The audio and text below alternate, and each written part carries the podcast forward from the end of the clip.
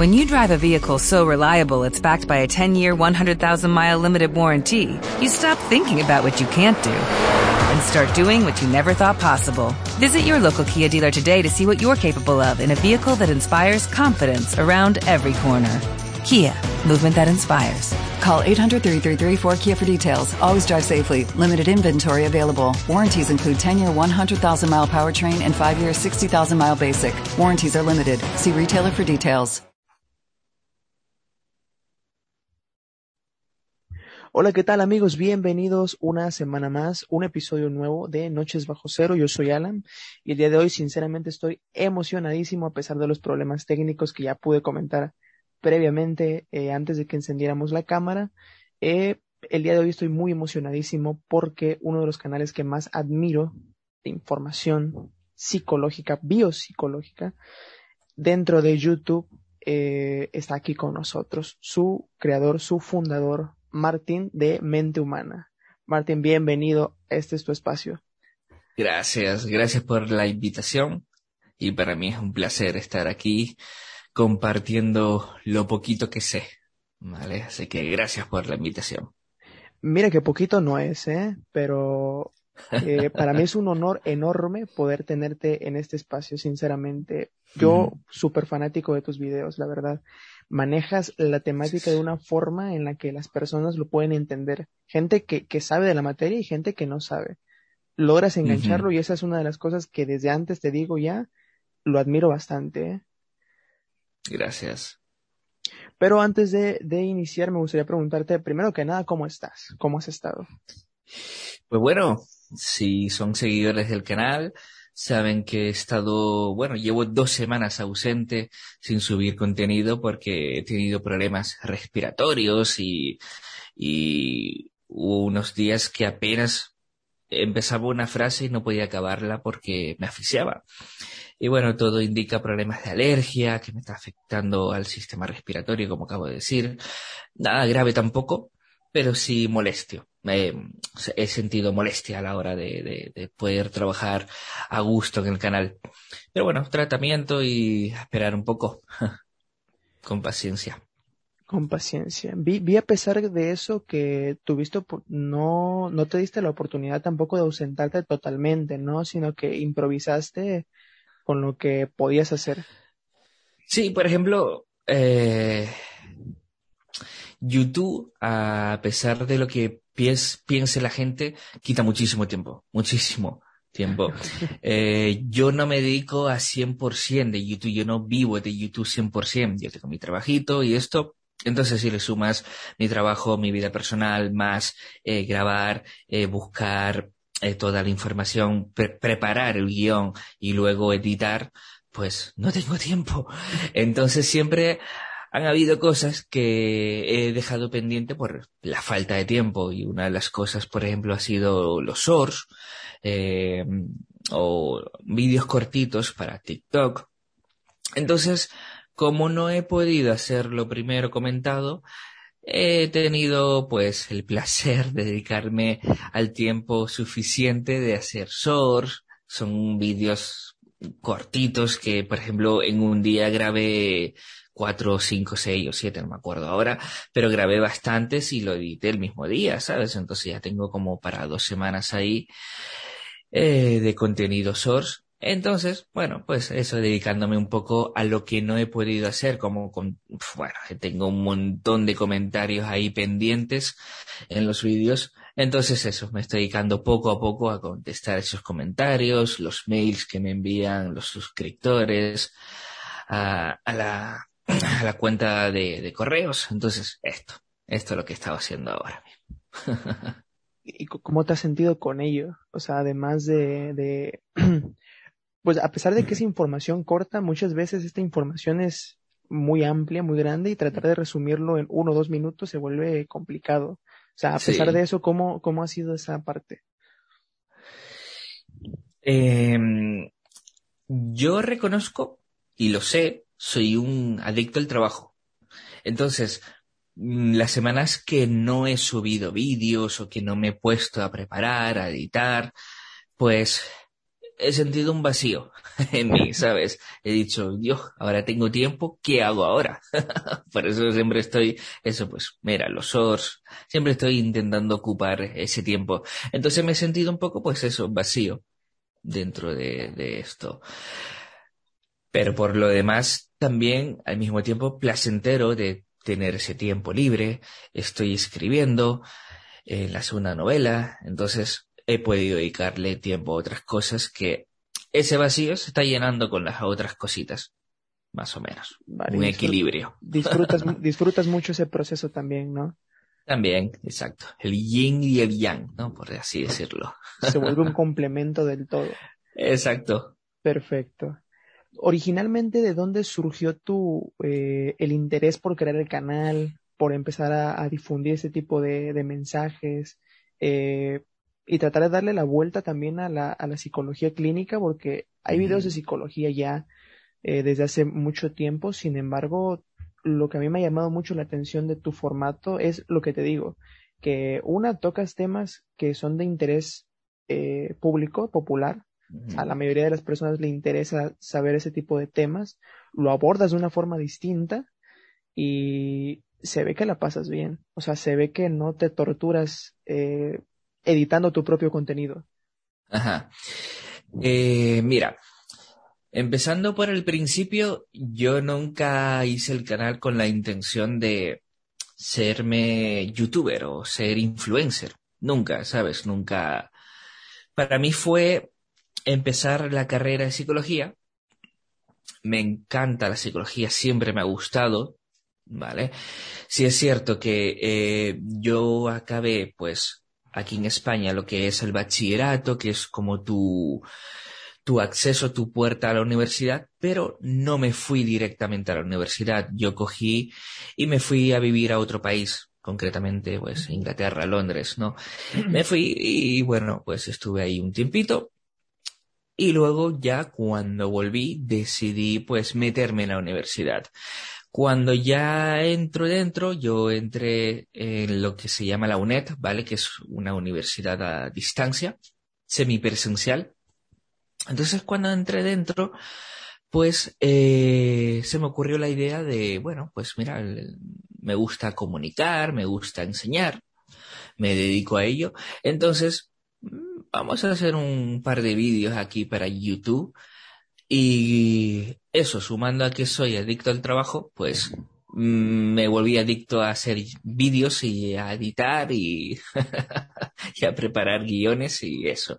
Y una cosa llevó a la otra, al final, pues mira, el, el, el canal fue creciendo poco a poco y ahora pues ya puedo decir que soy youtuber sin querer. sin querer buscarlo, ¿no? Lo, lo sin querer buscarlo, exacto, exacto. Eh, encajando entre todo esto, una de las secciones que más me gustan de tu canal mm. eh, son los análisis no verbales y psicológicos. Eh, específicamente en esto y en general, en concreto de tus videos, ¿cómo consigues tú llegar a ese punto en cada video? Y con ese punto me refiero a los guiones, cómo lo realizas, cómo realizas la investigación, cómo, cómo llevas todo para que sea tan exacto. Porque mm. normalmente tampoco te extiendes bastante y tratas de, de, ser concreto y de, y de enganchar a la gente. ¿Y cómo, cómo lo logras? Ajá. Vale, el objetivo que tenía yo con el canal era eso, al final, eh, como toda ciencia, si no estás metido en una universidad, a veces a mí ni me suena siendo, siendo alumno, ni me suena lo que me están contando, pues el objetivo del canal era eh, divulgar de una manera muy simple, de, con un contexto y, un lenguaje muy cotidiano, ¿vale? Entonces, eso, e, ese es el objetivo del canal. Mucha gente también me dice, desde que empecé, ahora yo lo he asumido y sé que, que, que, que, sí, que lo estoy intentando pues mejorar de alguna manera. Pero mucha gente siempre me, me escribía eh, críticas constructivas diciéndome, haces vídeos muy cortos. Al igual, la media de mi vídeo de antes era de cuatro minutos. Yo siempre decía lo mismo. Si yo me he quedado satisfecho en contar y en explicar lo que he querido y que tú lo hayas entendido, me da igual que sea un vídeo de cuatro minutos, ocho, veinte minutos, ¿vale? Incluso eh, el vídeo con más largo que tengo es el es uno de que hablo sobre la reencarnación, estudios sobre el tema y dura 18 minutos. Ese es el más largo que tengo. Ahora mi media está entre 8 y 10 minutos, claro. Antes eran vídeos muy explicativos, muy visuales con una imagen. Ahora lo que uso pues son metrajes, más vídeos, más, más contexto visual, ¿no? Es decir, entonces eso también me ayuda a alargar el vídeo. Pero sigo teniendo la misma filosofía. Si te cuento lo que quiero contarte y tú lo entiendes, ya está, no vas a tener más minutos extras. Espérate el próximo vídeo. con, eso vamos bien, ¿no? Sí.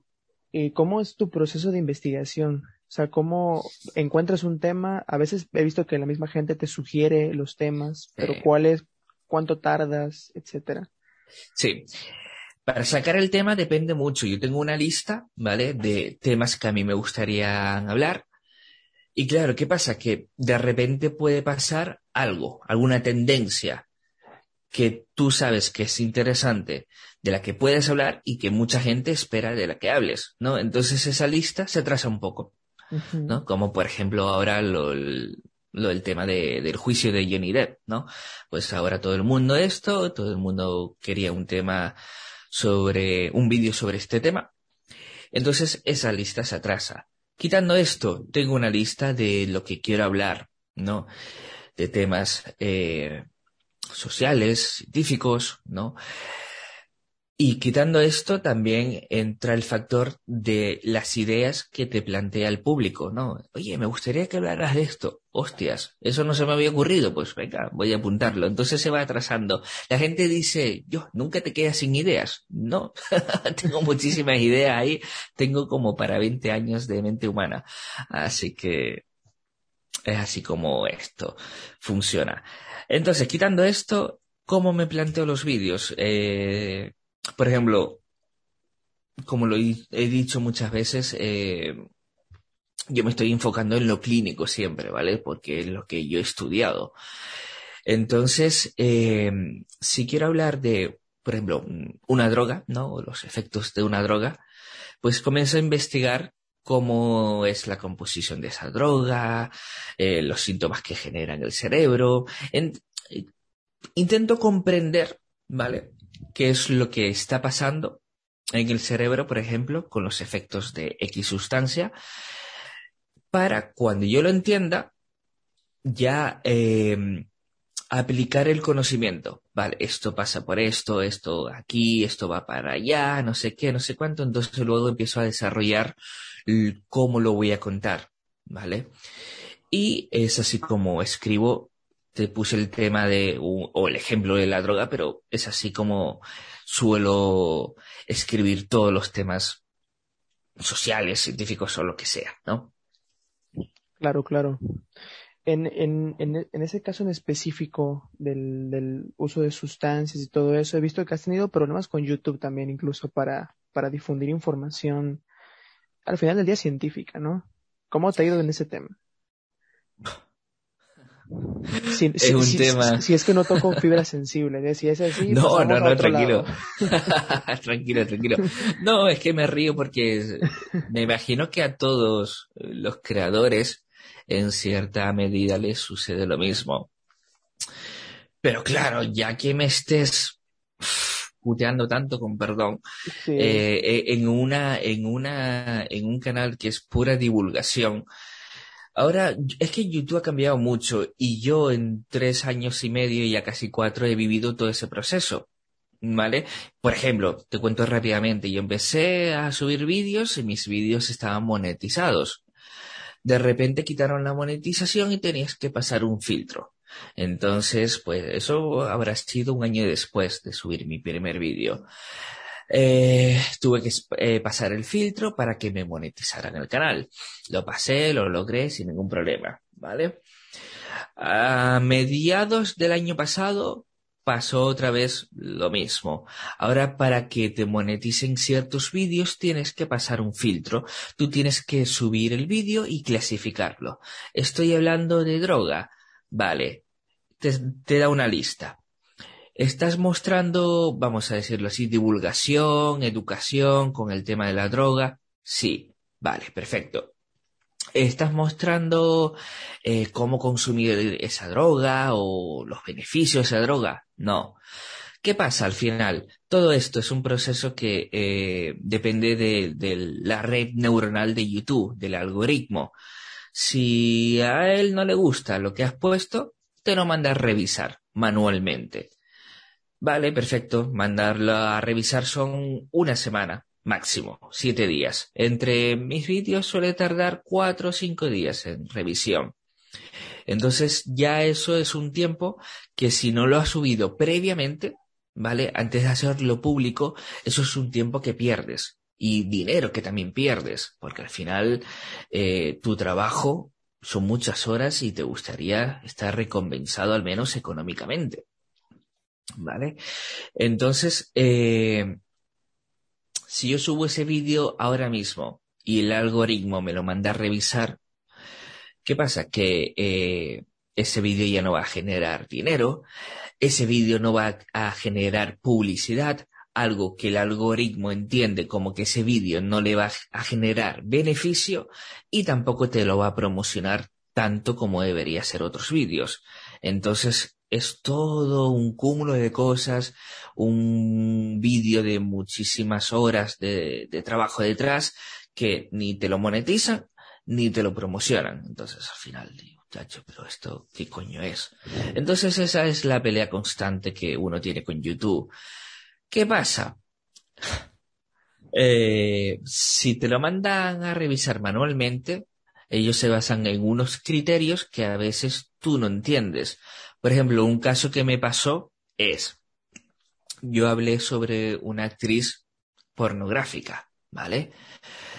Eh, me dio muchos problemas el vídeo porque te dice que mostrabas eh, contenido, o no contenido, sino eh, algo visual que, anticipaba el, erotismo, ¿no? Al espectador o lo que sea, ¿vale?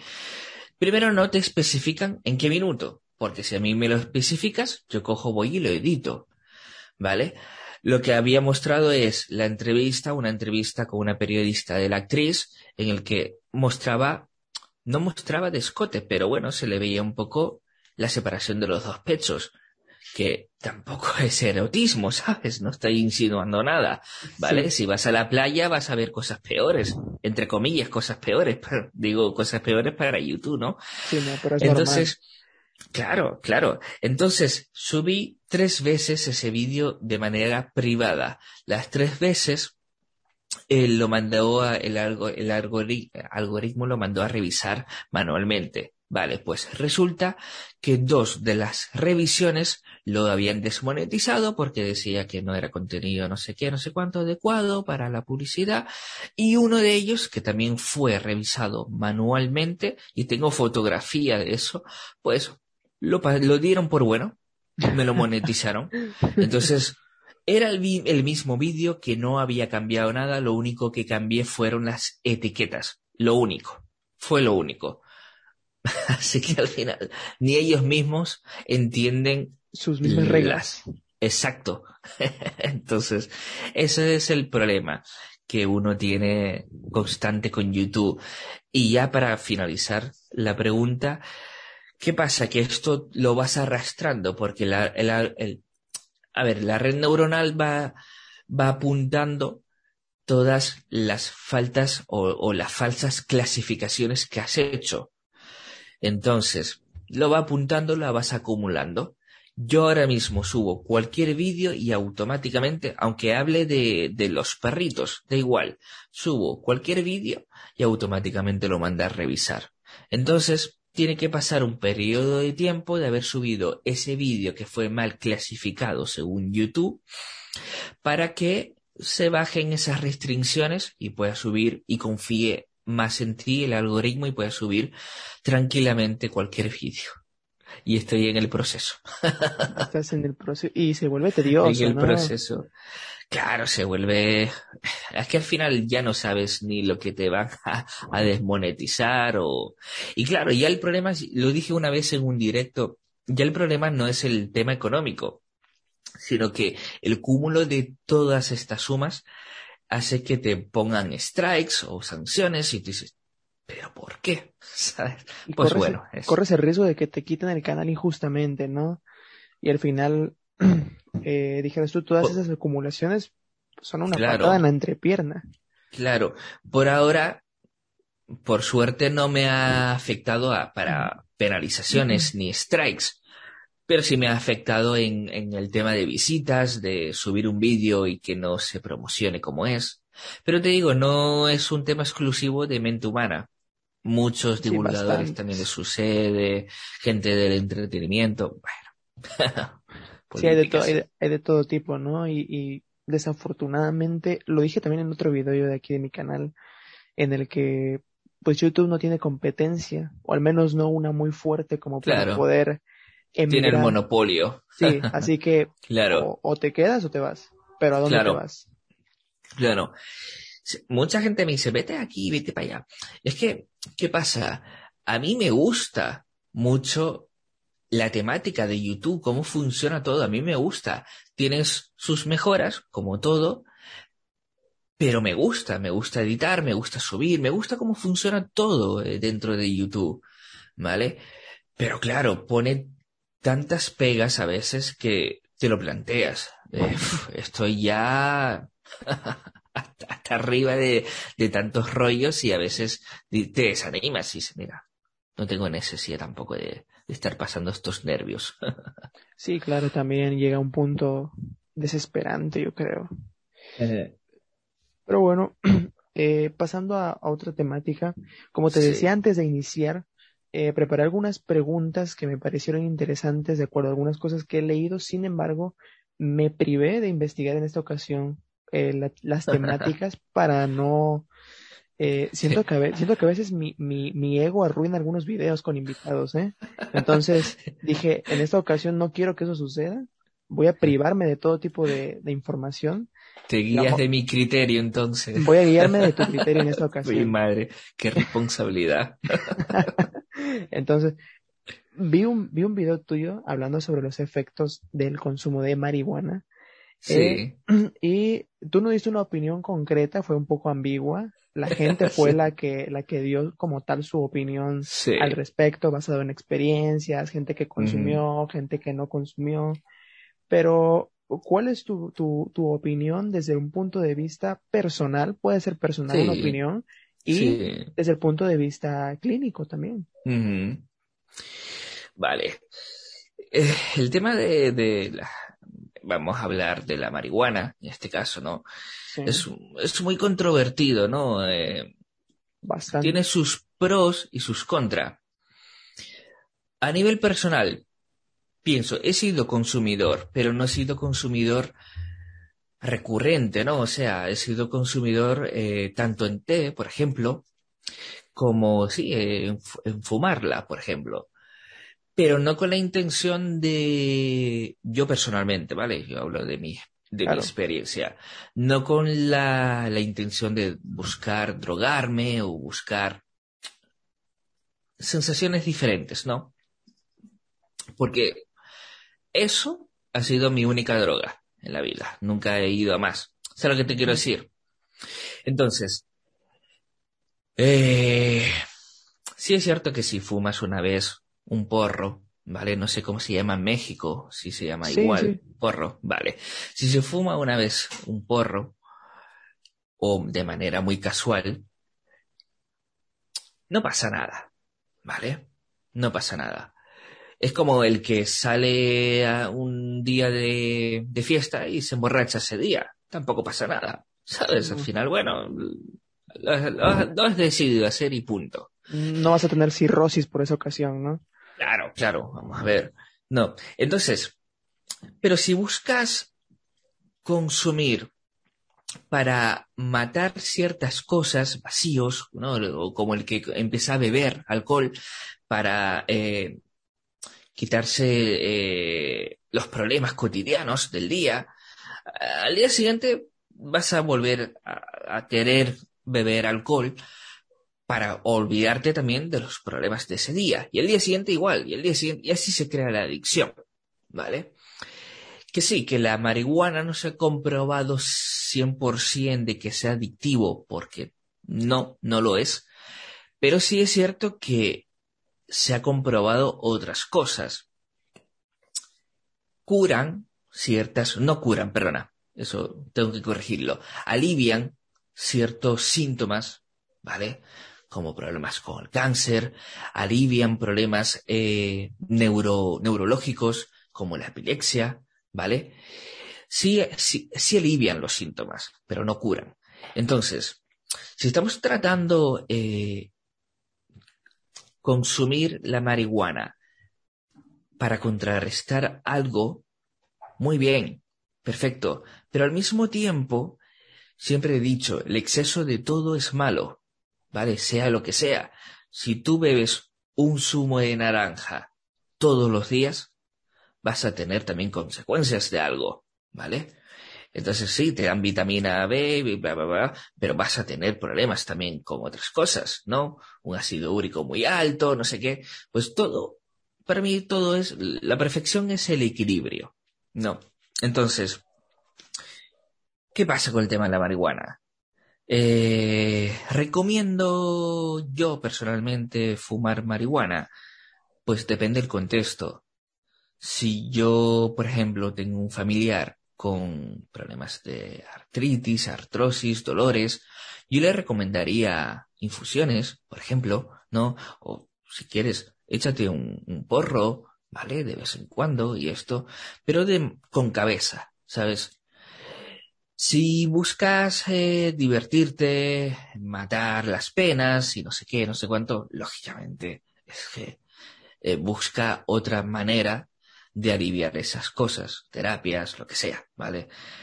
Entonces eso es un tema un poco controvertido, que no o sea, no se puede tener, en mi caso, yo, no puedo tener un pies, eh, o sea, los dos pies en un solo terreno.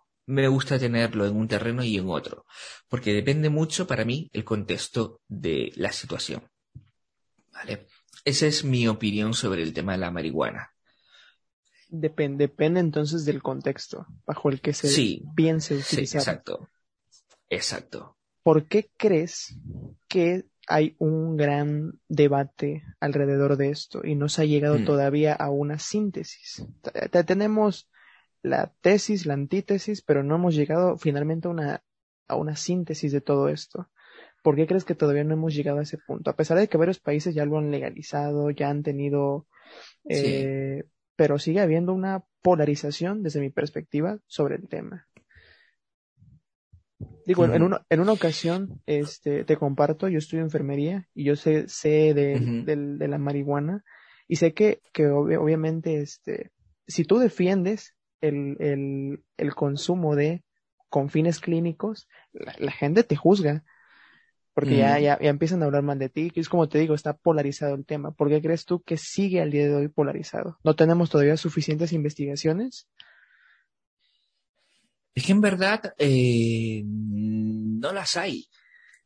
Sí es cierto que hay diferentes organizaciones que están a favor de la marihuana medicinal que han realizado estudios, pero ¿Cuál es la controversia de esto? Que esos estudios están subvencionados por esas organizaciones. ¿Sabes lo que te quiero decir? Entonces, el criterio es un poco dudoso, porque puede ser por manipulado. Sí, al final también eh, se está convirtiendo en un negocio, ¿sabes? Entonces, eh, y donde, o sea, quién va a ganar eh, en este negocio son esas organizaciones que están subvencionando e-, esos, esos estudios. Que al final, esto pasa lo mismo con las farmacéuticas. Es exactamente lo mismo. Por eso existe ese gran debate, ¿vale? Eh, medicina convencional como la marihuana o medicina química procesada. Al final es eso, ese es el, ese es el debate. Y yo creo que por esto, yo creo que hay que tener la... Hay una frase muy buena de Einstein que decía que la, la mente tiene que ser como un paracaídas. Cuanto más abierto, mejor, ¿no? Pues es cierto, la mente tiene que estar muy abierta, no puedes negarte a ciertas cosas. Porque si a ti te funciona y te está aliviando lo, el problema que tengas, ¿vale? Siempre hablando desde casos clínicos, ¿vale? No casos depresivos o, digo, eh, lo que acabo de explicar antes con el alcohol, ¿no? Buscar una salida fácil para olvidarse de todo, ¿no?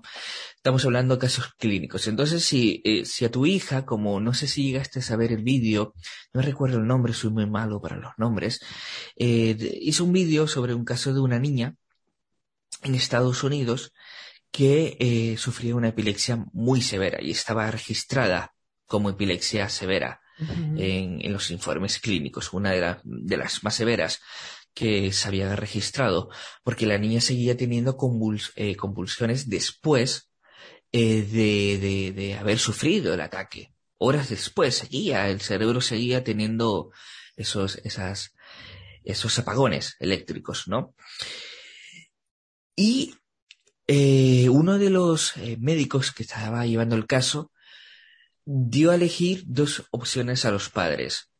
O una, una operación de riesgo que era separar los dos hemisferios, que no sabían si iba a salir bien la niña, o eh, la opción del consumo de la marihuana, ¿vale?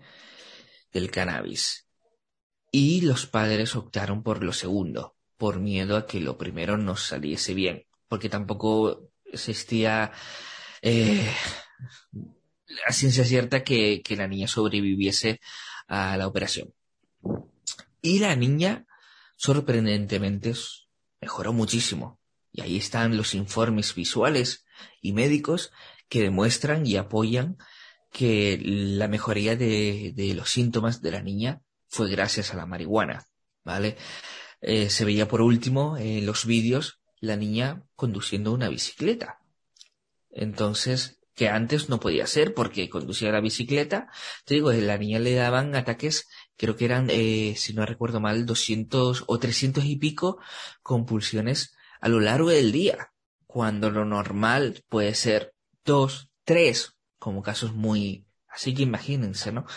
El caso tan extremo que tenía la niña. Y la niña de repente, pues, comenzó a mejorar y esos síntomas le desaparecieron. Entonces, en esos casos, yo eh, soy partidario que si le funciona, pues perfecto, que lo siga consumiendo.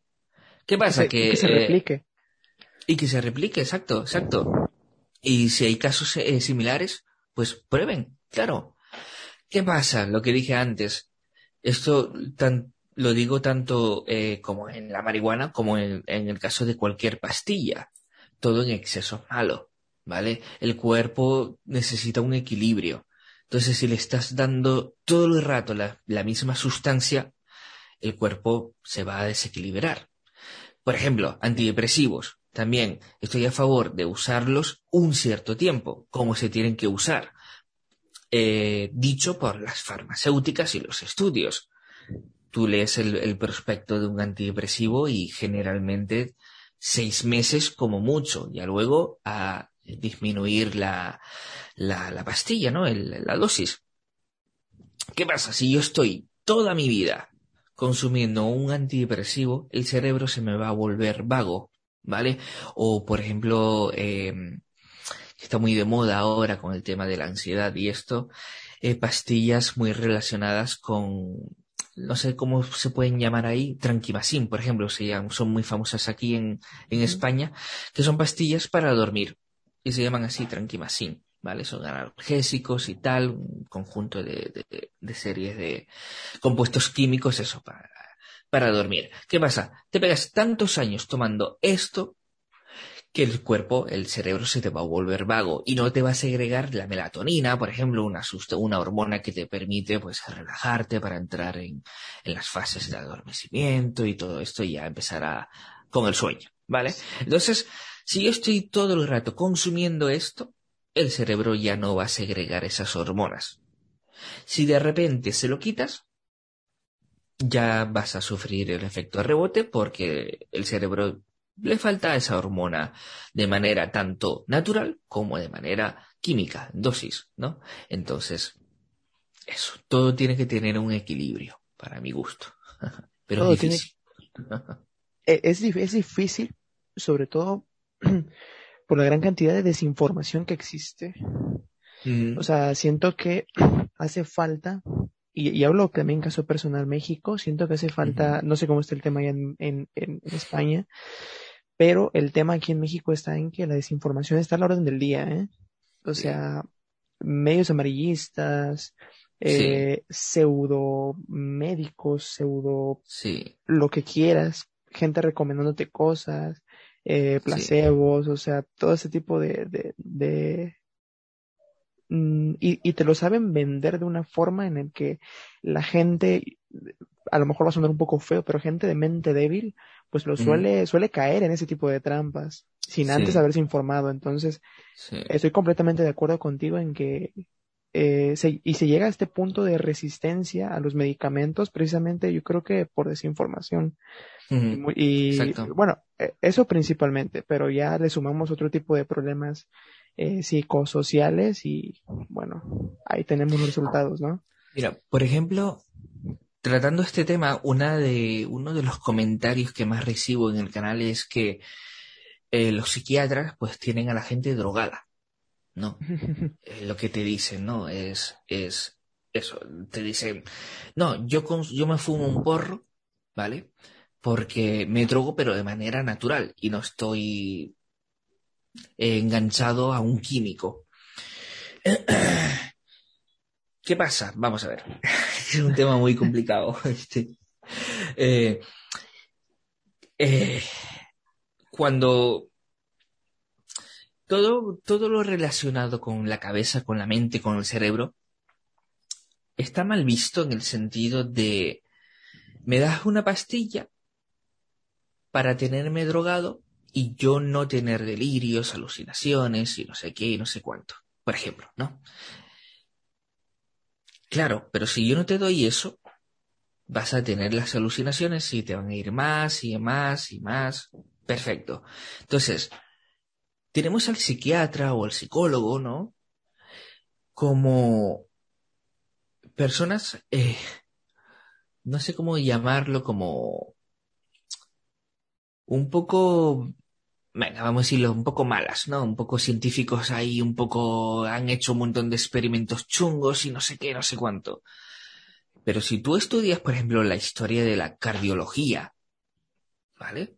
Es que al final es lo mismo. También han habido experimentos eh, dentro de la rama que dejan mucho que desear como ser humano, por ejemplo, ¿no? Eh, pero claro, cuando necesitas una operación, te sometes al cirujano porque dices, o te opero o te mueres. Porque, porque te va a dar un infarto, lo que, o, en pleno infarto te tienen que hacer un, lo que sea, no sé. Entonces, yo creo que tenemos el problema de no ver al psiquiatra o al psicólogo como vemos a esos médicos, ¿vale? Como que me manda esta pastilla, me tienes drogado y punto. No, pero si te mando esto es por algo, ¿sabes? Como todo, es como, como en todas las profesiones, hay médicos buenos, hay médicos malos, hay mecánicos buenos, mecánicos malos, lo que sea, ¿no? Entonces, eso, pero un buen psiquiatra, un buen psicólogo va a quererlo bien para, lo mejor para ti, lo, para tu estado de salud, como también lo va a querer un cardiólogo, no quieres que la, que la palmes, que, que te mueras, ¿no? Entonces, ese es un poco el, el problema que tenemos nosotros en la salud mental, ¿no? Que la gente tiene miedo y, y, enseguida pues me estás mandando esto porque me estás tratando como loco o lo que sea, ¿no? Ese es el problema también que tenemos con, con esto. Sí, justo. Pero no, no, no, no, pero es verdad. Hay un, hay un tabú detrás de la psicología, de la psiquiatría clínica, eh, y creo que se le ha dado un poquito más importancia a la salud mental a raíz de la pandemia, ¿eh? Sí, sí, sí, que, sí, que el sí que el confinamiento puso a personas a decir, bueno, quizá el psicólogo no es no es para locos, ¿no? es para tiene un montón de funciones. Exacto. Eh, no sé cómo estará funcionando ahí en México. Aquí en España, por suerte, ha cambiado un poco esa visión, ¿vale? Antes tú ibas al psicólogo y no lo digas porque te van a tratar como loco, ¿sabes? Ahora está cambiando un poco pues esa visión. No, estoy yendo al psicólogo porque estoy teniendo problemas de, autoestima, por ejemplo, o de, ansiedad, de depresión o algo, y lo van, lo ven mucho más normal ahora, aquí en España. Pero sí es verdad que de hace 30 años hacia atrás, todo era en plan de Te va, va, a parar con una camisa de fuerza. Ajá, sí. Era lo primero que asociaban, ¿no? Eh. aquí, aquí en México todavía sigue un poco, se ha, se ha abierto un poco la mentalidad, te digo, a raíz de la pandemia, pero, eh, bueno, no tampoco quiero meterme en temas políticos, pero es eh, el presupuesto que se destina a salud mm. en general, creo que solo se destina como el 1 o 2% a salud mental. Sí. Anualmente. Entonces, es una Aquí de las pasa lo mismo. Aquí en España pasa lo mismo, es vergonzoso porque al final eh, hay muchos suicidios detrás y no lo uno que estudia y está metido en este mundillo pues está más al, al día. Pero, por ejemplo, no sé en México si funcionan así igual, pero aquí en España, por ejemplo, hacen campañas contra el alcohol, contra el, eh, bueno, el tabaco ya no, antes, antiguamente sí no, pero con el alcohol, con, con las drogas, por ejemplo, pero no te hacen una campaña eh, en contra del suicidio, porque, por ejemplo, ya creas el efecto de rebote, ¿no? Que, que, que, que tienen miedo. Pero entonces eso, ¿por qué no haces una campaña también a favor de la salud mental? Porque al final eh, estás hablando también de temas de salud. Por ejemplo, aquí eh, vas a cualquier hospital público, ¿vale? Subvencionado por el Estado, vas a cualquier hospital y si, ponle tú, vas a tener 13, 14 eh, cardiólogos, ¿vale? Especialistas en el hospital. Pero vas a tener luego, en la salud mental, un psicólogo o dos.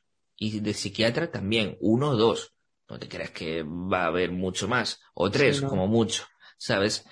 Entonces, claro, ¿qué pasa? Si no subvencionas esto, la gente tampoco tiene dinero para pagarse uno privado. Entonces, pues me quedo con mi problema. Y así empezamos con rollos de maltratos, porque dentro del maltrato vamos a hablar que existe problemas de eh, trastorno antisocial de la personalidad, psicopatía, narcisista, lo que sea, eh, problemas de, de, de, depresivos, ansiosos, suicidios, ¿sabes? Al final todo es, todo viene de la mente, ¿sabes lo que te quiero decir? Sí, claro. problemas sociales. Sí, son comportamientos humanos, ¿no? Exacto. Ahora que mencionas el suicidio, es un tema que yo he abordado mucho en, en conversaciones hacia grupos. Eh, en algún un par de ocasiones tuve oportunidad de hablar del suicidio con, con gente. Es un tema que me llama muchísimo la atención porque no hay suficientes campañas, no hay suficiente presupuesto, como ya te mencioné, y como tú mismo me has mencionado pero me llama mucho la atención el suicidio porque hay cosas que yo no, termino de, de, comprender. A ver si tú, tú lo sabes. Realmente, ¿cuáles son los signos de una persona suicida? Porque dentro de lo que yo pude hablar con las personas y dentro de lo que yo pude investigar, pues eran factores de riesgo, o sea, qué es lo que propicia que esa persona haga, pero los signos que yo encontré realmente eran muy ambiguos y no sé si todos tengan una especie de patrón eh, que se repita en varias personas o en las personas que tienden a esto. Eh, no sé si, si eso exista. El patrón puede ser el mismo, ¿vale? Pero el contexto es muy diferente, ¿vale? Podemos ver, por ejemplo, suicidios de personas que sufren una enfermedad crónica, por ejemplo, y dicen, mira, para seguir sufriendo, pues prefiero quitarme la vida. Sí. ¿Vale? Eso es un contexto diferente, por ejemplo, a una persona que tiene una depresión, no sabe salir de la depresión, la depresión le cuesta mucho, le pesa mucho eh, y se siente eh, pues sola en el mundo, porque eso es lo que te hace sentir la depresión, aunque no lo estés, pues te sientes solo, los síntomas van a ir a más, a más, a más, a más, a más, y al final pues optas por el suicidio. ¿Sabes? El, el, contexto varía mucho, varía mucho según, según la persona, según el perfil, ¿vale? Puede también pasarse el contexto que entraría dentro un poco de la depresión, ¿no? Pero el contexto de yo tengo mi pareja, mi pareja murió de una muerte natural, un accidente, lo que sea, yo no sé vivir sin mi pareja, pues yo me quiero reunir con mi pareja, ¿sabes? Que también, bueno, puede verse también dentro del segundo caso que dije, ¿no? Depresivo y tal. Pero al fin y al cabo, eh, sí, el patrón psicológico es el mismo. Detrás hay algo que te incita a, realizar el, suicidio, ¿vale? Un trauma, puede ser. Traumas, claro. Traumas, es depresión, incluso ansiedad. Que la ansiedad al... Ahora se está escuchando mucho el tema de la ansiedad. Como pasó antiguamente con la depresión. La depresión era algo de... Nadie tiene depresión, supuestamente, porque nunca se hablaba de la depresión, no existía, ¿sabes? Se veía como algo de... como el que le entra un cáncer, algo muy puntual o algo tal. Pero no, la depresión es que al final, ¿quién no ha vivido depresión a lo largo de su vida? Todos, todos hemos vivido en cierta medida síntomas depresivos, ¿no? No querer seguir con la vida, yo estoy cansado, no tengo ganas de hacer nada hoy, no tengo ganas de, quedar con mi amigo, no tengo ganas de, de salir de casa. Son síntomas depresivos, ¿sabes? Ligeros, pero son síntomas depresivos. Claro, continuos, me refiero. No estoy diciendo de, hoy no me apetece hacer de casa porque estoy cansado. No, ya eso es otro contexto, ¿sabes? pero, pero eso. Entonces, pues ahora mismo está pasando lo mismo con la ansiedad, ¿sabes? Y como dijiste antes, el tema del confinamiento universal este que vivimos hace dos añitos, pues sacó a la luz todo esto. Y está sacando a la luz porque todavía la gente sigue ansiosa que te cagas. Sí. Sí, privado de la libertad, entonces. Sí, salieron, salieron un montón de problemas. Y las yo creo que porque las personas tuvieron esa oportunidad también de, una, vivir encerrado es, es una cuestión eh, compleja a nivel psicológico desde mi perspectiva, mm. porque una cosa muy diferente es que eh, a una persona le gusta estar en casa y otra cosa es que te obliguen a estar en casa. Claro, Entonces ahí es cuando se vuelve completamente distinto el uso de tapaboca, el uso de, de, o sea, cuando ya te empiezan a, se crea un régimen detrás de eso, o sea, ya la gente se siente oprimida, ¿no? Y ahí es donde salen a flote un montón de, de cosas, además del tiempo libre de, de poder pensar y decir, bueno, yo creo que esto está bien en mi caso, esto no está bien, Quizá debía haber tomado terapia hace algunos años. Sí, sí, sí, no, y, hay personas que no saben gestionar el tiempo en el sentido de, ¿qué hago ahora? ¿Sabes? Yo, por ejemplo, en el confinamiento no paré, ¿sabes? Que si me ponía a hacer una cosa, que si me ponía a escribir, que si... Siempre buscaba algo que hacer. Pero hay gente que eso no sabe hacerlo. Entonces, claro, estás ahí las 24 horas en tu casa, que no puedes salir y te pones ahí todo el día viendo Netflix y, al final, tarde o temprano te empiezas a, tu, tu, tu, peor, enemigo es tu propia mente, ¿no? tu conciencia. es, el enemigo más peligroso. Literalmente. imagínate vivir encerrado con tus pensamientos y es una cosa eh, terrible. Pero bueno, mm. dentro de todo esto, eh, lo podríamos dialogar, hablar, platicar, pero pues al final del día depende de un montón de factores sociopolíticos y, y creo que al menos aquí en México no han arrancado con eso. Entonces, ese problema yo creo que va a seguir, va a perdurar por mucho tiempo más, a menos que se implementen campañas reales con, con formas y métodos reales, porque muchas veces aquí me río yo de las campañas que realizan porque le digo, es, es, no sé, es tapar el agujero de una pared con el dedo, o sea, poner un poco de cinta. O sea, no estás arreglando el problema. Exacto. Y eso es lo que nos tiene en este tipo de problemáticas, porque son estadísticas a nivel mundial, la Organización Mundial de la Salud lo, lo informa. Son estadísticas y problemas reales que pasan por abajo del agua, porque muchas veces no, no salen en los medios convencionales. Y si salen en los medios convencionales es porque hay amarillismo detrás. Buscan algo. No, realmente la nota nunca se enfoca en mostrarte un problema. se enfoca en que entres y me generes dinero. Exacto. Totalmente. Pasando por otro, otro tema, quizá un poco más radical, eh, cambio radical de tema, eh, y lo mencionamos por ahí sobre los experimentos que se hicieron en algún momento. Eh, tú mencionaste en un video, si no me equivoco, que el, siglo XX era un siglo un poco, fue un siglo un poco oscuro en cuanto a experimentos. Entonces, ¿cuál es tu opinión sobre todos estos experimentos que se realizaron a nivel psicológico y a nivel humano? Porque si nos enfocamos en la Segunda Guerra, por ejemplo, como Japón, eh, los nazis creaban, eh, experimentaban a diestra y siniestra sin, sin ética, sin moral, o sea, lo hacían de una forma tan cruda que hoy lo lees y parece que, parece increíble, ¿no? Entonces, desde tu perspectiva, ¿cómo, cómo ves ese, ese punto histórico de nuestra humanidad?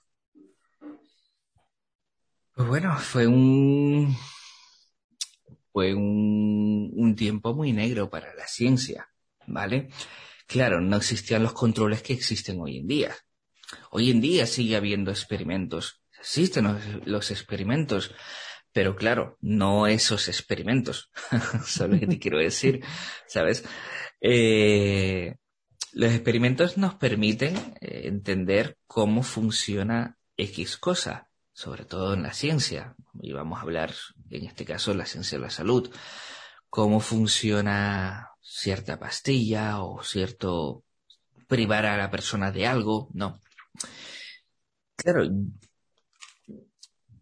yo como, como, como, como divulgador y persona que apoya la ciencia, estoy a favor de los experimentos, pero siempre, eso, experimentos que sean voluntarios, con conciencia, incluso siempre informando a la persona de lo que puede pasar, ¿vale?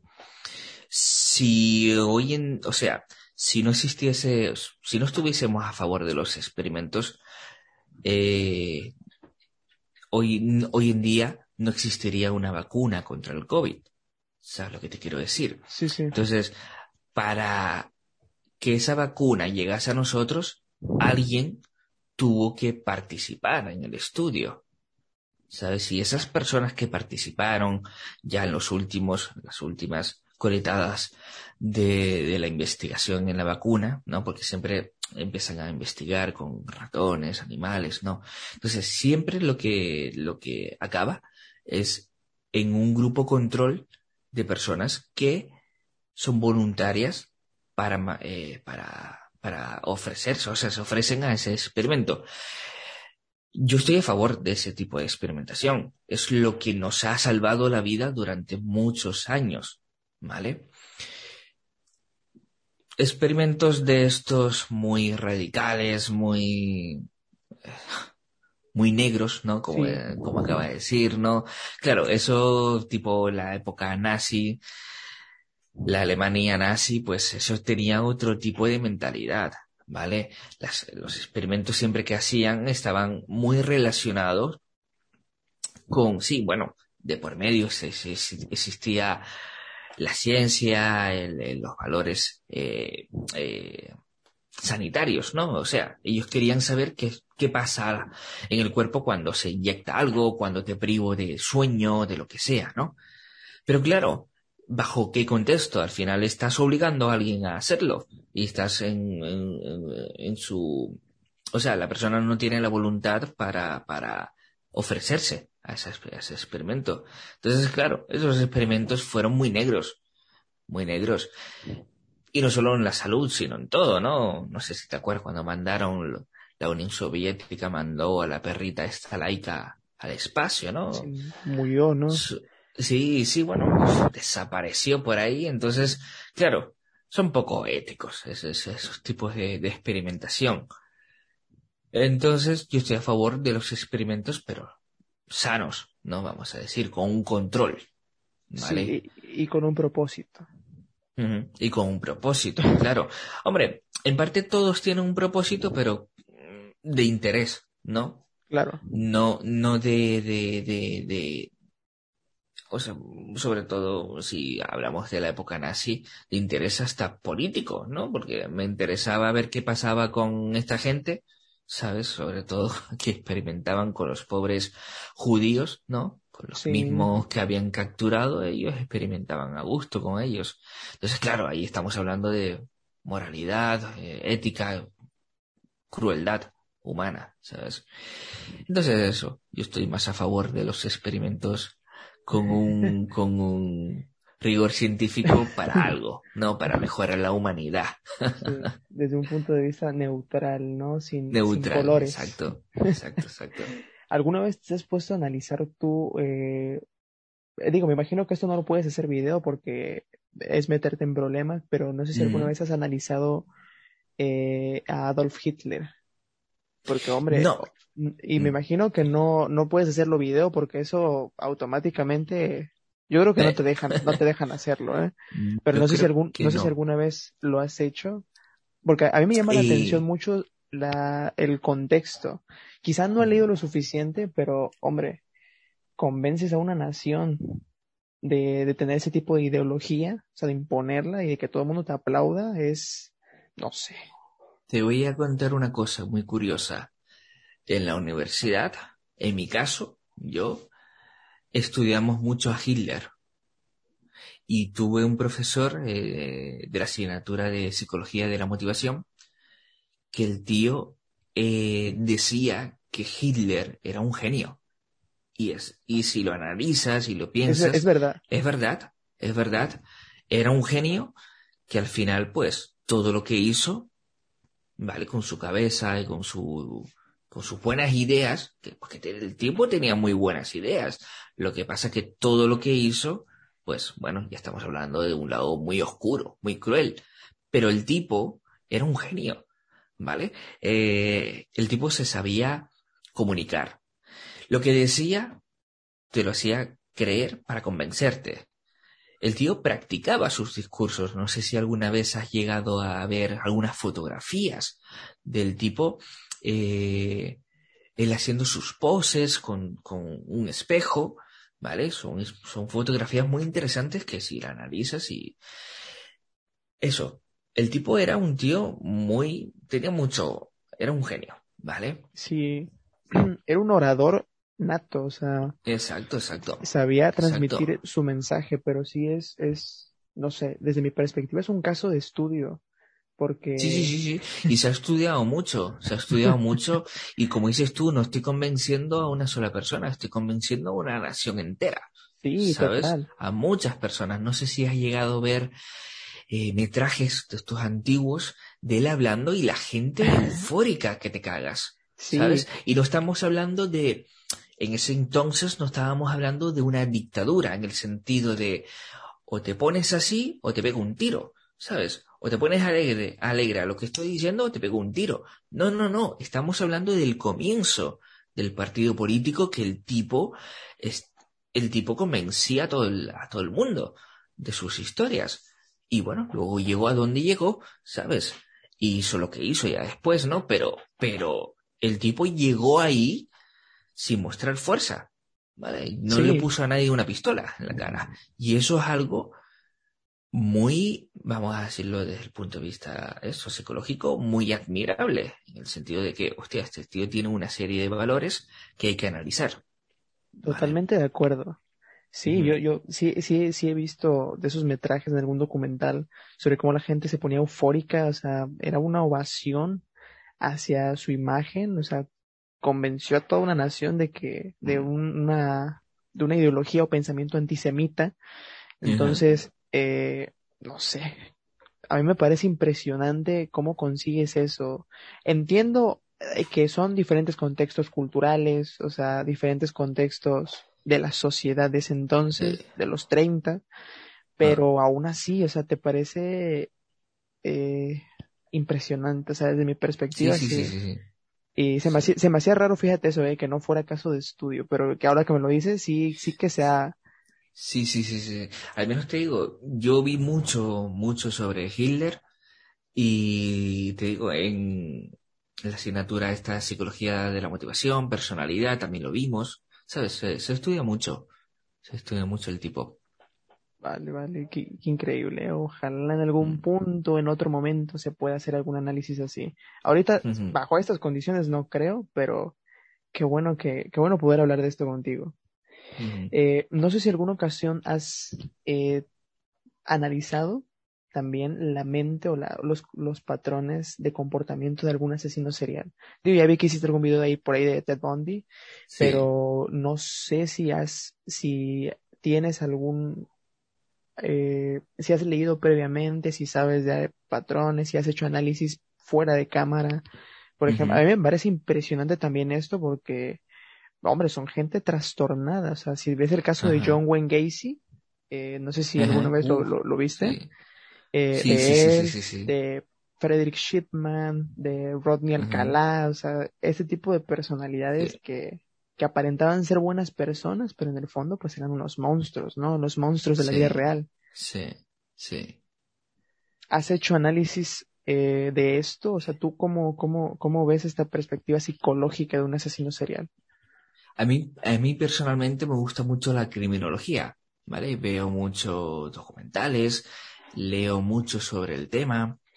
Eh, no sé si lo sabes, estoy preparando un, programa podcast únicamente dedicado a la criminología, con un criminólogo, ¿sabes? Entonces esperemos empezar ya julio, por ahí empezamos ya a trabajar en ello. Pero, pero eso, a mí me interesa muchísimo, siempre me ha interesado mucho este tema, porque estás hablando de personas que no son inalcanzables. Me explico. En el caso de Hitler, ¿vale? Era una persona mediática, ¿vale? Y tú no podías tan fácilmente eh, alcanzar a hablar con él, tener un diálogo. Pero es que ahora yo puedo estar sentado en una cafetería y estar hablando con alguien que es un completo psicópata. ¿Sabes? O un completo asesino en serie. Hoy en día, con la tecnología, los medios de comunicación, las redes sociales, es más difícil. Pero no sé si lo sabías, los años 70, 60, 70, sobre todo en Estados Unidos, existió el número más grande de psicópatas en tan solo 10 años dentro de esa nación. ¿Por qué? Porque eh, estamos hablando de una época que no existía lo que acabo de, mencionar. Era muy difícil. También eh, eh, la ciencia genética también estaba un poco muy, pionera dentro de ese mundo. No era tan fácil encontrar huellas como hoy en día. Pero en esa época estabas hablando con un asesino en serie ya, ¿vale? Casos como el de Ted Bundy, por ejemplo, hablaba, bueno, vivió seis años con su, la que era su pareja, con una niña, que no era de él, pero sí de la pareja, ¿no? Pero vivió seis años con dos personas y su mujer nunca sospechó nada. Y ya tenía unas eh, siete u ocho casos ya ahí de, de ocultos. ¿Vale? El de Gacy exactamente igual. El tipo se disfrazaba eh, de payaso, iba a los cumpleaños y iba, eligiendo las víctimas mientras su sótano estaba pestando de cadáveres, ¿sabes? Entonces, te digo... Ciudadano ejemplar, ¿no? Y ciudadano ejemplar en la comunidad que lo tenían arriba, ¿sabes? Entonces, ¿sabes lo que te quiero decir? Son personas más más cerca de ti, ¿no? En tu sociedad, en tu día a día y que incluso puedes tener un amigo que no lo sabes, pero vete a saber tú qué hace en su casa. ¿Sabes lo que quiero decir? Pues eso, eso es lo que te digo. Me fascina un poco el, el rollo del, ese tipo de mentes porque son cotidianas del día a día. ¿Sabes? Hubo un caso muy famoso aquí, no recuerdo el nombre de la de la persona, el niño se llamaba Gabriel, Un caso muy, muy famoso aquí en España, y te estoy hablando de hace cuatro años, cinco años, no muy, no mucho más, que ella, eh, ella era pareja del padre de, de este niño, ¿vale? Y era una pareja que, bueno, llevaban dos o tres años de relación. El niño desapareció de la noche a la, de la noche a la mañana, ¿vale? Y buscándolo y buscándolo y buscándolo, la policía y todo. Y encontraron a... No, perdona, nunca lo llegaron a encontrar eso, esas semanas. Y estaban investigando, pues, también a los padres, ¿no? A los padres biológicos y a esta mujer. Y uno de los policías eh, sospechó de una un poco raro, una, una, un acontecimiento un poco raro de la mujer. Eh, abrió el maletero y estaba el cuerpo del niño. Uh, La tipa lo había escondido, ¿vale? En un, en un pozo. Luego, para que no encontraran, porque estaban buscando por esa zona, para que no encontraran el cuerpo, había salido por la noche, había cogido el cuerpo, lo metió en el coche y se lo iba a llevar a otro sitio. Lo más gracioso de todo esto, claro, te lo estoy contando así, dice, bueno, es algo común dentro de estos casos. Pero fíjate tú, lo más gracioso es que antes de eso, esto fue un caso muy mediático, salía mucho en la televisión. Antes de este acontecimiento, salía la madre hablando por televisión. Bueno, la madre no, pero la, la, la, la persona esta, la Sí, sí, sí. mujer esta, la pareja su, de- del, del padre del niño, hablando por televisión, abrazando al padre, llorando, eh, angustiada, ¿sabes? Un papelazo de sociópata que te cagas. Y al final fue ella la que había matado hacía una semana antes al niño.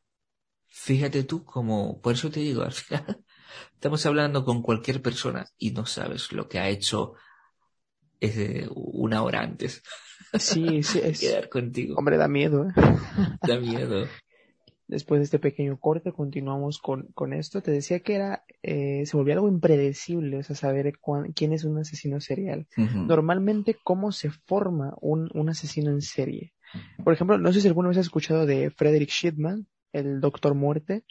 Eh, bueno, este hombre, más de 200 asesinatos eh, de pacientes, gente que confiaba en él, que lo consideraba un médico ejemplar. Eh, él desarrolló un, un, un problema a raíz de que a su mamá le inyectaban durante, mientras él era un pequeño o adolescente, no recuerdo bien, le inyectaban morfina eh, para aliviar el dolor. O sea, su mamá falleció. Entonces asoció eso con el alivio, porque el- la morfina, pues, le- era un, es un opiáceo muy fuerte, entonces aliviaba el dolor, lógicamente, y él asociaba esto. Entonces inyectaba altas dosis de morfina a sus pacientes en etapas terminales y no terminales, Ajá. eh, según él intentando llevarlas a un, a un punto de, en el que pudieran descansar o en el que pudieran sentirse Ajá. bien.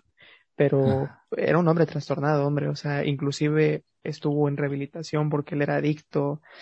Eh, bueno, creo que una vez ya tenía las venas tan deshechas de, de, de droga que se la tuvo que inyectar en el miembro, ¿eh?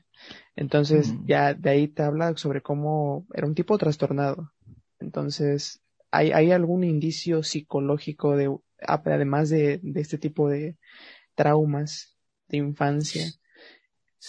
Sí, generalmente la infancia, generalmente, ¿vale? Eh, puede ser abusos sexuales, por ejemplo, como el caso de, de, de Gacy, por ejemplo. Puede ser algún trauma vivido, sufrido, también en la infancia. Al final vas creciendo con ese, con esa mochila cargada al hombro y nunca a lo largo de tu vida nunca la has vaciado, ¿sabes? Entonces llega un momento en el que, por ejemplo, Gacy quería, sufría, por ejemplo, maltratos físicos por parte del padre, ¿no? Entonces, él quería hacer lo mismo, se- sentirse fuerte con sus víctimas.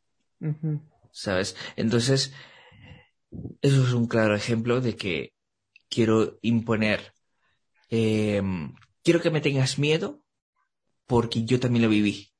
¿Sabes? Oh. Es como la sensación esa de, de por fin tengo el poder que no tenía cuando era cuando era niño o adolescente, ¿no? Entonces, generalmente es un, es un trasfondo de infancia, muchas veces. Otro No sé si conoces el caso de Billy Milligan. No sé si... Mm, No, no. Tengo un vídeo desmonetizado, por cierto, Mm, que consiste en que el tipo eh, tenía 24 personalidades, Oh. ¿vale? Sufría de trastorno bueno, disociativo. tras- disociativo, ¿vale? Eh, y tenía 24 personalidades. El tipo, co- si no recuerdo mal, cometió tres asesinatos, si no recuerdo mal. El tipo asesinaba y el día siguiente no se había enterado. Era una, de sus personalidades que había asesinado, ¿sabes? Fue un caso súper bueno, salió una película, hace muy poco también salió un, un- una serie en Netflix del, del caso.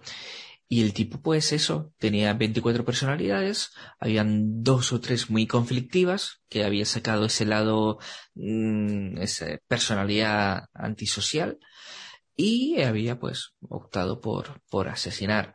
Y el trasfondo era porque eh, había sido eh, violado y, maltratado sexualmente por parte de uno de sus padrastros. Entonces cargó con esto, eh, creó el, bueno, tuvo, sufrió el trastorno y una de esas personalidades eran pues conflictivas. Entonces se convirtió en un ase- asesino en serie Y ese, con sí el es, tema. ese sí es un caso de estudio. Sí, sí, sí, sí, sí, muy interesante. En el vídeo, si quieres echarle un vistazo, porque muestro una, una entrevista que le hicieron y el tío pues cambiaba de la, la De personalidad. personalidad. Sí, en medio de la entrevista. Ah, ese, es un, ese es un tema que me ha llamado mucho la atención, ese Mm. trastorno. Sí. Habrá que, habrá que ver el video, igual lo pongo por aquí para que la gente lo vea. Mm. Eh, pasando eh, ya al, al, tema final, Martín, eh, háblame un poco sobre tu libro, que el, el cual leí por ahí la, la sinopsis y tampoco quisiera pronunciarlo mal, ¿eh? Entonces me gustaría que tú lo dijeras. El, ¿te refieres al síndrome? El nombre del síndrome, ¿no? Sí, sí, sí, y al, al nombre Pronunciarlo mal. Que lo, que lo lleva. Sí. Entonces dije, no quiero pronunciarlo mal, preséntamelo tú. El título es Soy un hikikomori, ¿vale? Hikikomori es un término japonés que se acuñó a este síndrome y literalmente quiere decir aislado, aislado de la sociedad, ¿vale?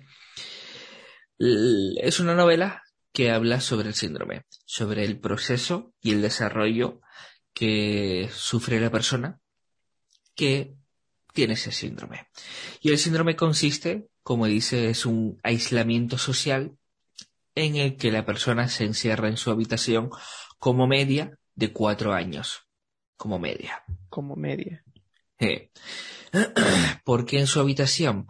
Porque se da muy especialmente en casos, en una media, en un rango de edad entre 16 y 17 años hasta los 24, 26 años. Ese es el rango de edad. Se han visto casos de personas fuera de ese rango para, para arriba y para abajo, ¿vale? Pero la media. Entonces, ¿qué pasa? Son dependientes de los padres. Y generalmente, pues eso, son jóvenes que su único universo es su habitación. ¿Vale? Entonces la novela trata de este síndrome. ¿Vale? La idea del síndrome, pues, o de la novela, me salió por un trabajo universitario que yo había realizado, el cual, pues, gustó mucho a, los docentes y me propusieron, pues, hacer una tesis cuando acabase y tal, pero lo guardé y nunca, pues, lo saqué. Y se me ocurrió un día convertirlo en novela. Y así creció y nació la novela. Se- un hikikomori. pero, me, llama, me llama mucho la atención porque sí leí, hay artículos de hecho que hablan extensamente sobre, sobre el tema. eh, el, no recuerdo cómo le llaman, el aislamiento silencioso o el trastorno silencioso, creo algo así decía el artículo que leí. Y hablaba mucho sobre cómo sucedía esto. Y me parece, no sé, algo, algo un poco, un poco extraño. eh, ¿has, ¿Has leído un poco más de esto, eh, además de lo que tuviste que investigar para tu novela? Sí, ¿a qué te refieres concretamente? Eh, no sé, por ejemplo, digamos que tenías un punto o nivel de conocimiento hasta el momento en el que terminaste la novela. Además de eso, ¿se, han sumado nuevas cosas en estos últimos años? La verdad el, es que... el libro ya tiene un rato que salió. Sí, el libro salió finales del 2018. Eh, ¿Qué pasa? Que luego, claro, estuve eh, promocionándolo en, una pequeña gira que hice con la editorial por España y eh, en el 2019 estuve haciendo muchas conferencias con el tema del, del, del síndrome. Pero ¿qué pasa? Que el de luego en el 2020 pasó lo de la pandemia. Y se paró todo. Entonces ahora ya estoy haciendo mi último coletazo de promoción. Eh, ¿Qué pasa? Que en todo ese tiempo sinceramente me desconecté por completo de actualizaciones del síndrome. ¿Vale? No sé si segurísimo, vamos a ver, segurísimo que ha aumentado y más con el tema de la pandemia que, que hubo. Entonces, segurísimo que ha aumentado, pero no sé cifras exactas ahora mismo. Pero sí es cierto que cuando yo hice el estudio, la investigación y todo, 2016, 17, es un tema muy candente y en Japón, ¿sabes? Un, es un tema que, que, está preocupando mucho a la sociedad japonesa. Incluso el gobierno ya estaba actuando y poniendo medios para frenar un poco esa epidemia, porque lo llamaban así. Es muy curioso todo, es muy curioso porque la gente dice, bueno, eh, son jóvenes, 18, 19, 20 años, que ni estudian ni trabajan, son unos gandules y viven de los padres. No, es muy curioso todo esto porque, por ejemplo, es todo lo contrario. Son jóvenes universitarios, jóvenes que han acabado su carrera o que están empezando su carrera. Son jóvenes con un alto nivel educativo. ¿Vale? La, la sociedad japonesa es muy estricta con el tema de la educación. Y estoy siempre diciendo Japón porque es ahí, fue ahí donde más o menos estuvo, explotó todo y viene de ahí. Claro. E, entonces, eh, un chiquillo de 8 o 9 años acaba su curso universitario anual y el día siguiente ya está yendo a un curso eh, de verano para refuerzo para el próximo curso. Es decir, los chiquillos no tienen ni siquiera tiempo libre para disfrutar del verano, porque el nivel de exigencia educacional y académico en Japón es muy alto. Entonces, ese chiquillo va arrastrando eso constantemente, esa presión de tienes que sacar buenas notas, tienes que ser el mejor, vas arrastrando eso constantemente. Y llega un punto en el que, ¡paf!, te saturas. Te saturas y entra el tema de la depresión, la ansiedad, ¿vale? Es el pilar más grande del trasfondo, ¿vale? De, del síndrome. ¿Qué es lo, otro curioso? Que se piensa que ese joven se encierra en su habitación y eh, pues vive y consume Internet puramente, ¿vale? Al final es cierto que con Internet tenemos todo, el universo, ¿vale? Pero lo curioso y gracioso de todo esto es que se hizo un estudio en el 2017 en Japón, ¿vale? Se entrevistó a 1.800.000 personas con el síndrome. Solamente el 10% de esa cantidad reconocía consumir Internet, videojuegos, todo lo que conlleva, ¿no? La tecnología. ¿vale? Solamente el 10% de ese casi 2 millones. En cambio, el otro 90% reconoció que no, que no, que yo me encierro en mi habitación, muchas veces pues me quedo mirando al techo y pasan horas, horas, horas, o cojo un libro, o me pongo a ver la tele, o, pero muy poquitas cosas, muy, muy poca interacción con la tecnología, ¿vale? Y esto lleva a lo otro. Entonces, si los primeros casos clínicos registrados fueron a principio de milenio, 2000, 2005, por ahí, ¿vale?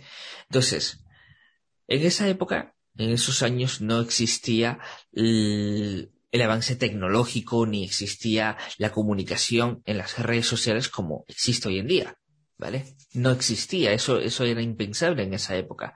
Entonces, ¿cómo se pudo expandir un síndrome así en otras partes del mundo si no existía Internet. ¿Sabes? Si todavía la gente no lo conocía.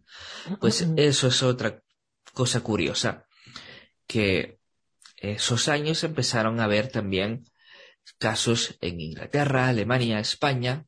Luego se expandió a Latinoamérica, México, Chile, Argentina. Entonces, claro, es un síndrome muy curioso porque lo que tú piensas que es lo que ha podido suceder no ha sido así, ha sido todo lo contrario, ¿sabes?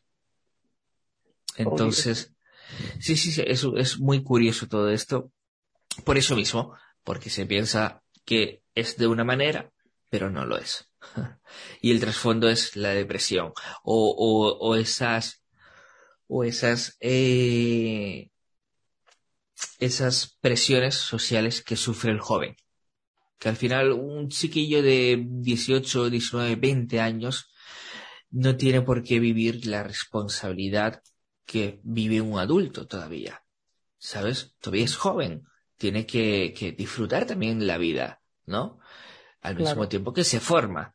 Entonces, si los cohibes de todo esto de golpe, pues pasa lo que pasa. Y te digo, en Japón es un caso muy, muy preocupante, muy preocupante. He perdido las cifras, pero en Japón había como tres millones de casos activos en, en, la nación, en el país. Así que imagínate ahora, hoy en día, con, con el tema de la pandemia y todo, pues me imagino que se habrá multiplicado o triplicado. Bueno, no por nada también tienen unas tasas altas en nivel de suicidio, ¿no? Sí, exacto.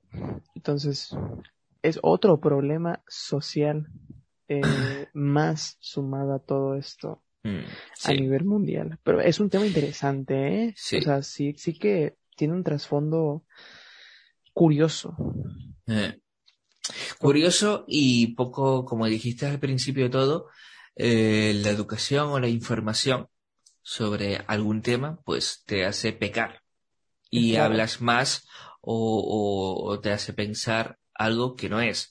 Por ejemplo, detrás del- de las tasas de suicidios dentro de- del síndrome es porque lo fácil para los padres es meterse en la habitación, tirar la puerta abajo, coger al chiquillo por los pelos, venga, sal para afuera y déjate de gilipolladas. Se han visto casos, bueno, y se han reportado casos que al día siguiente el chiquillo va a un puente y se tira, ¿vale? Porque el problema es que no estás peleando contra una mala conducta, estás peleando con un, una enfermedad, un trastorno mental, Sí. como es la depresión, que si no la tratas, te pasa lo otro. Mm. Porque es un ejemplo un poco, es un ejemplo un poco crudo, pero, pero real. Claro, claro. No sé si, si hoy estará en YouTube, pero en su momento yo vi un vídeo de una chica que era, que sufría el síndrome Hikikomori y le pasó eso. Los padres eran tres personas, no sé si era padre con la madre y un hermano, no, o un amigo, no lo sé. Se metieron dentro, la chiquilla no quería salir, la cogieron como si fuese una endemoniada, la sacaron fuera, la chiquilla llorando, llorando, llorando, llorando, llorando, llorando, y eso está ahí, eso está ahí, eso se ve, la sacan a la calle y todo, eso está ahí. Y luego te, te informas bien del caso y no sé si incluso en la descripción lo decía, la chiquilla al día siguiente hizo lo que te acabo de contar. Fue a un puente y se tiró, se suicidó.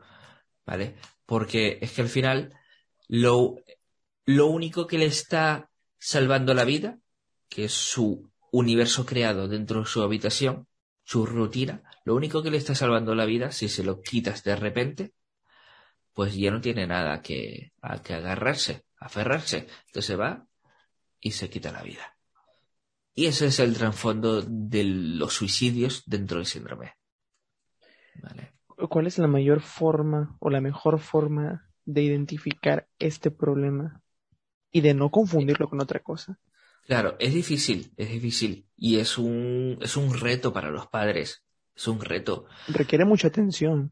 Sí, es muy difícil porque al final sin querer el padre también o la, o madre, los padres se hacen partícipe de, de la evolución de ese síndrome. Es decir, claro, mi hijo lleva cuatro días sin, sin comer, pues voy le dejo la bandejita de comida, le toco la puerta y yo ya me voy a hacer lo que tenga que hacer. Entonces el chiquillo pues abre y empieza, pues, empieza ese ciclo. Y alimentar eso. ¿Vale? Y así te digo, cuatro años, cinco, seis años. ¿Vale? Entonces, es difícil llegar a entender o llegar a discernir eh, lo que le está pasando al chiquillo es muy difícil. Pero bueno, síntomas. Primero los síntomas que tienes que analizar es si el chiquillo está muy aislado, si no tiene comunicación verbal contigo, no con los padres. Luego eh, tienes que fijarte mucho el contexto.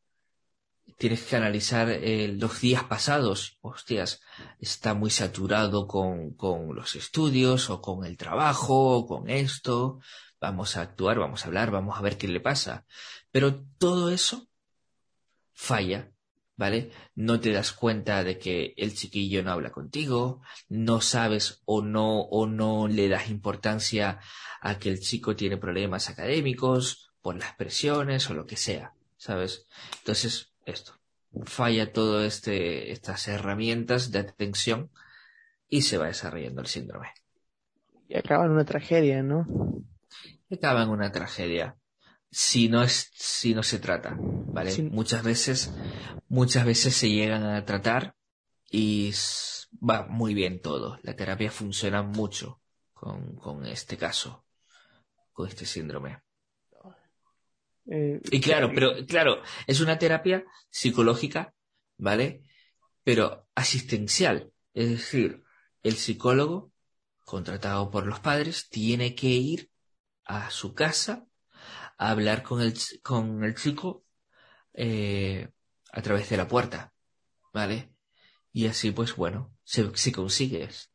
Te digo, hay muchos documentales que puedes ver así eh, en internet, que puedes ver todo el proceso y se consigue, ¿vale?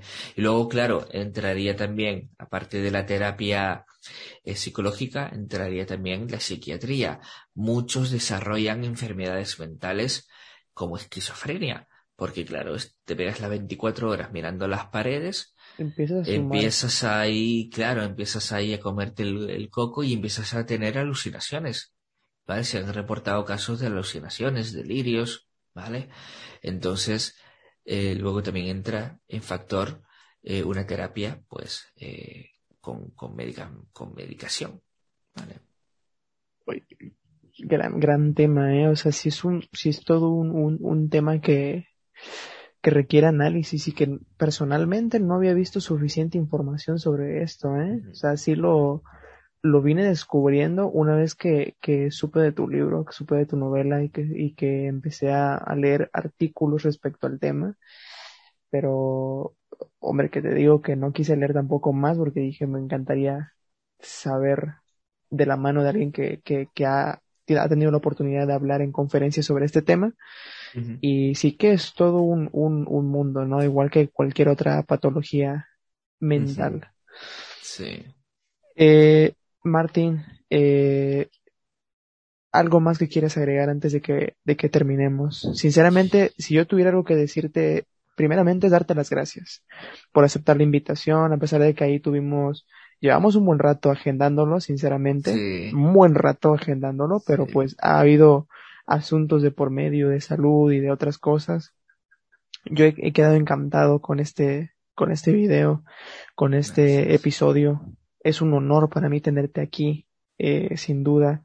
Y espero que no sea la, la única. Digo, tampoco voy a estar ahí cada semana molestándote, pero me encantaría volver a tenerte en algún otro, porque temas hay para dar y ¿eh? regalar. Sí, o sea, yo, yo nada más porque no quiero tampoco quitarte cinco horas, sino yo, yo me pego aquí, ¿eh? Pero sí que se presta para una segunda, sí, una segunda cuando Quiera, cuando quiera, dentro de unos meses, un añito, dos, volvemos a hablar. sí, yo, yo encantado, ¿eh? eh algo, algo que, algo que quieras agregar antes de. No, no, por mi parte no, hombre. sí, Sí pienso que hay que darle mucha importancia a la salud mental.